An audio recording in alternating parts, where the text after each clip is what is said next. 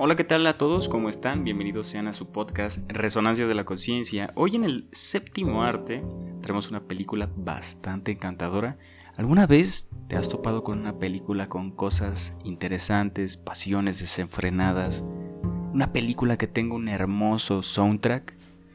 Yo la encontré y la verdad es que se me hizo una maravilla. La verdad desde que yo la encontré se me hizo una joyita y es de mis favoritas. Pero el día de hoy vamos a hablar solo de una en específico, como ya viste en el título, Medianoche en París. ¡Wow! ¡Qué película! La verdad, este actor rubio no era santo de mi devoción. ¿Por qué? Porque se me hacía muy soso, muy bobo, ¿no? Como que tenía una comedia que no era para mí. O al menos ya ves que hay actores como este Michael Fassbender a los que uno es devoto.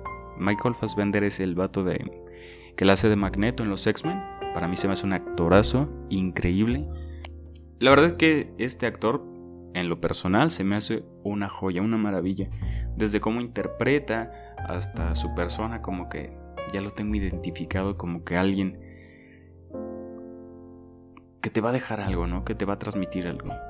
No sé qué productor decía que lo más importante de un actor son sus ojos, ¿no? Y en base a ellos pueden transmitir el alma.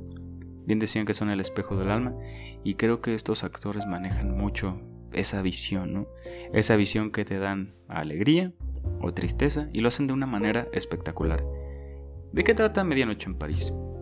Medianoche en París es una pareja que ella no, no me acuerdo que no dejan bien en claro, me parece. Creo que ella es diseñadora de modas y viven, es una pareja norteamericana, viven en Estados Unidos van de vacaciones a París para su luna de miel, ¿no?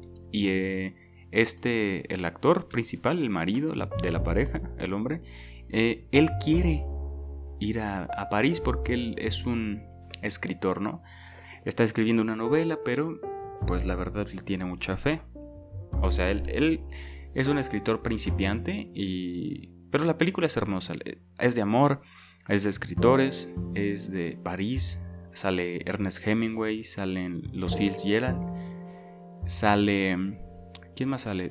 Eh, sale este Picasso, Pablo Picasso, sale Salvador Dalí, que tenía una elocuencia y una, una forma de ser tan excéntrica que ahí la resaltan y la denotan muy bien.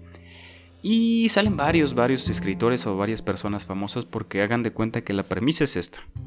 Da medianoche en París, haciéndole alusión a la película, a la título, y pasa una carroza donde el, el protagonista viaja en el tiempo, a la época de, de la ilustración, me parece, donde estos escritores vivían, ¿no? Convergían hace unos 120 años y los conoce. Entonces le dice, oye, ¿sabes qué?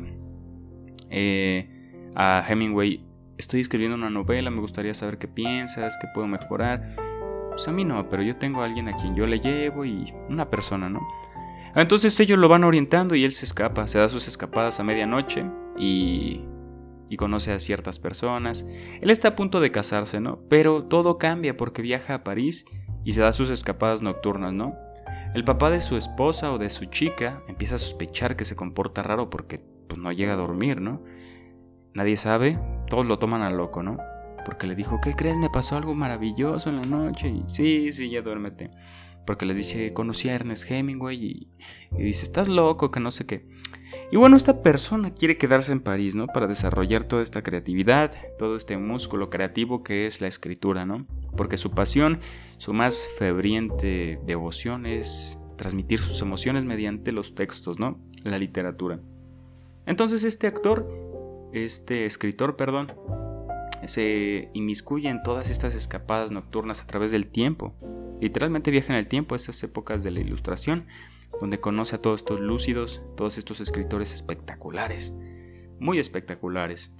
Entonces, es una película fantástica. No te quiero spoilear el final porque, pues de por sí ya es, intrigante, ¿no? Cómo conoce a estos personajes, entre otros escritores que, que tú puedas reconocer, plumas muy destacadas. Ya te mencioné a Ernest Hemingway. Ernest Hemingway fue, yo he podido leer El viejo y la mar, lo he leído un par de veces, un libro muy breve, muy interesante, espectacular. Ernest Hemingway fue una persona con una mente tortuosa por todos los acontecimientos que él vivió, fue un veterano de guerra, entonces sí, fue una época, un periodo de su vida donde pues estuvo atormentado, ¿no? También el amor que no le correspondió de una enfermera, ciertas cosas que pues que su mente no soportó y colapsó. Pero bueno, eran grandes escritores y es una película maravillosa, tiene tiene un soundtrack maravilloso. Te vas a enamorar de París. Muestran la esencia. A ver, punto y aparte. Vamos a hablar de París en esa película.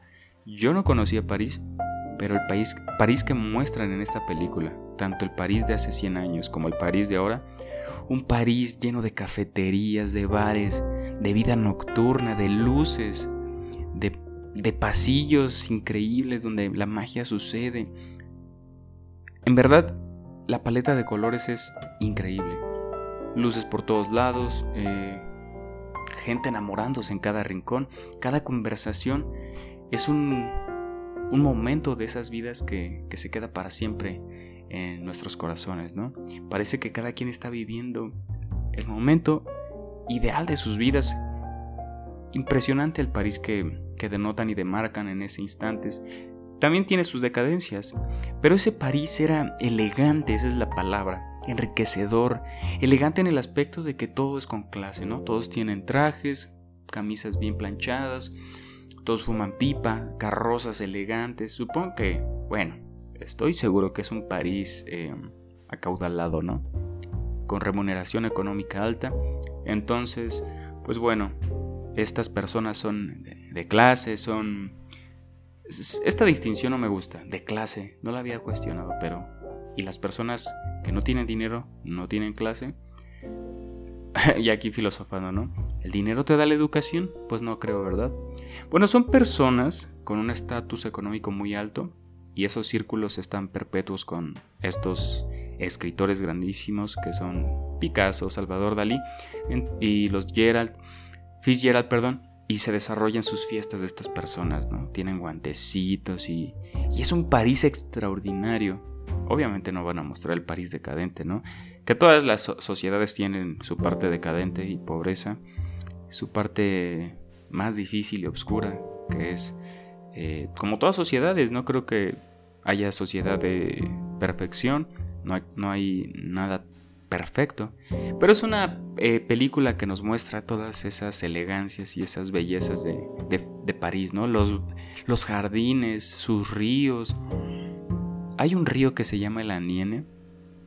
Me parece que sí está en París, no te quiero mentir. Y hay un, un poema tan hermoso que para que te des eh, una, una quemadita, una probada, vamos a, voy a investigarlo. No quiero dejarte con la duda, pero es un río hermoso, río Aniene. El río Aniene, ah, es de Italia. Bueno, pero es un río hermoso, ¿no? Que, que inspira a la gente. O sea, todos estos escritores están en París porque es em, inspirador, ¿no? Ahí nace la magia para transmitir eso a la literatura. Y este escritor pues viaja a través del tiempo y se encuentra con muchos acontecimientos, conoce otra persona. Entonces, muy muy cool. Qué película tan extraordinaria. Me parece. Es de Woody Allen. Con eso te digo todo. Y bueno, Woody Allen, no sé si has oído hablar de él, pero tiene películas fantásticas, porque tiene unos guiones extraordinarios, las conversaciones, los colores, su dirección, los personajes. Es una gran obra de arte, por eso eh, creo que deberíamos verla cada uno de nosotros y creo que te puede dejar cosas interesantes y fantásticas. Medianoche en París de Woody Allen.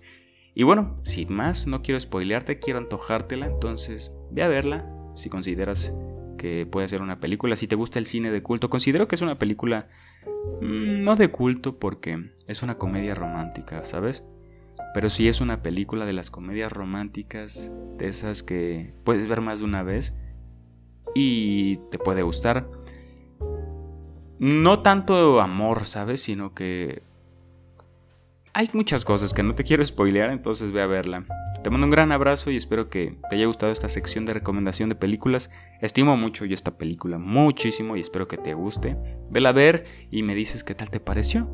Y si te gustó, te puedo recomendar más de ese estilo. Te mando un gran abrazo y nos vemos en el próximo podcast. Chao.